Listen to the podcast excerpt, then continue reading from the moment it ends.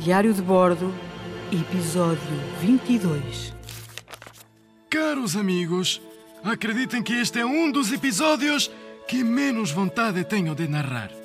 No episódio anterior, Magalhães decidiu ajudar o rei Zula, declarando guerra a outro rei da ilha, um tal de rei Silapulapu. O rei Umabon e os outros capitães tentaram convencer Magalhães a desistir deste confronto, pois seria muito arriscado. Magalhães e os seus homens estavam em menor número para o confronto. Mas nada disso adiantou. A guerra estava declarada. A grande viagem de Magalhães.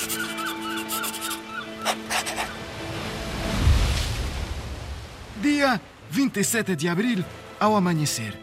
Magalhães desembarcou na ilha de Mactan, acompanhado por seis dezenas dos seus homens, todos equipados com armaduras. O rei Umabon também estava presente, levando consigo uns 20 ou 30 nativos.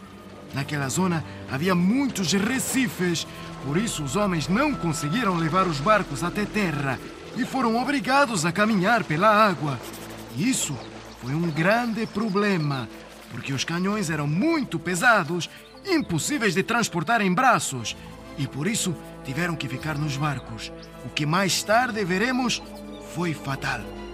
O capitão estava mesmo convencido de que este confronto seriam favas contadas, pedindo mesmo ao seu amigo, o rei Umabon, que aguardasse com os seus homens e que assistisse ao que, na opinião dele, seria uma vitória fácil. Antes do confronto, Fernão Magalhães pediu o seguinte ao mensageiro: Oh, mensageiro, chega aqui, vais até ao inimigo e faz-lhe uma oferta de paz. Mas atenção, ele tem que aceitar o rei Mabum como seu soberano. Caso contrário, está feito. Isto trocado por miúdos, o que Magalhães estava a pedir era que o rei Silapulapu, além de aceitar o Mabon como rei, tinha ainda que lhe pagar o imposto. Se este pedido fosse aceite, eles não necessitariam de lutar. A mim parecia-me difícil de aceitar, mas fiquei a ver. Percebeste tudo? Vá lá então e volta rápido. E lá foi o coitado do mensageiro, todo a tremer, propor o tal negócio. Entretanto, Magalhães estava a acompanhar tudo à distância pelo seu óculo. O mensageiro está a se aproximar dos nativos. Hum, espero que o deixem falar. Diga-nos o que vê, capitão. Como está a linguagem corporal do Silapulapo? Espera. O mensageiro chegou até ele agora mesmo.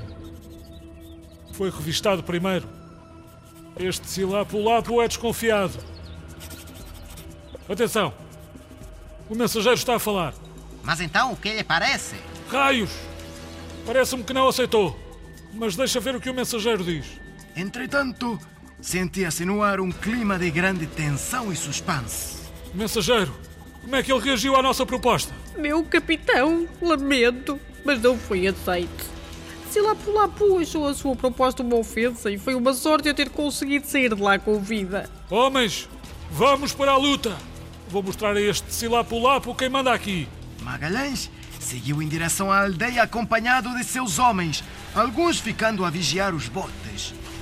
Os inimigos já tinham escavado buracos na areia, o que tornava a caminhada até o local da batalha ainda mais difícil. Companheiros, isto não está a ser fácil. Caminhar sobre a areia com estes buracos todos só prova que estes nativos já estavam à nossa espera. Força, homens, só mais um pouco. Não gastem a energia toda. Quando por fim passamos por todas as armadilhas, fomos surpreendidos. Percebemos que o inimigo estava em muito maior número. Eram uns 1500 homens, uma enorme desvantagem para nós que éramos apenas 50. Olhamos uns para os outros assustados e percebemos que isto poderia ser o nosso fim. Embora nós, europeus, estivéssemos bem equipados com armaduras, não seria o suficiente.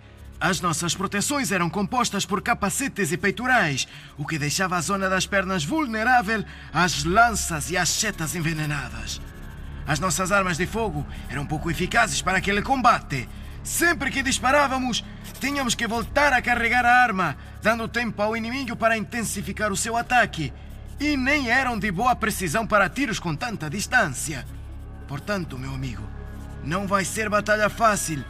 Mas para saberes como irá acabar, terás que ouvir o próximo episódio. Assina Pigafetta, com dois T's.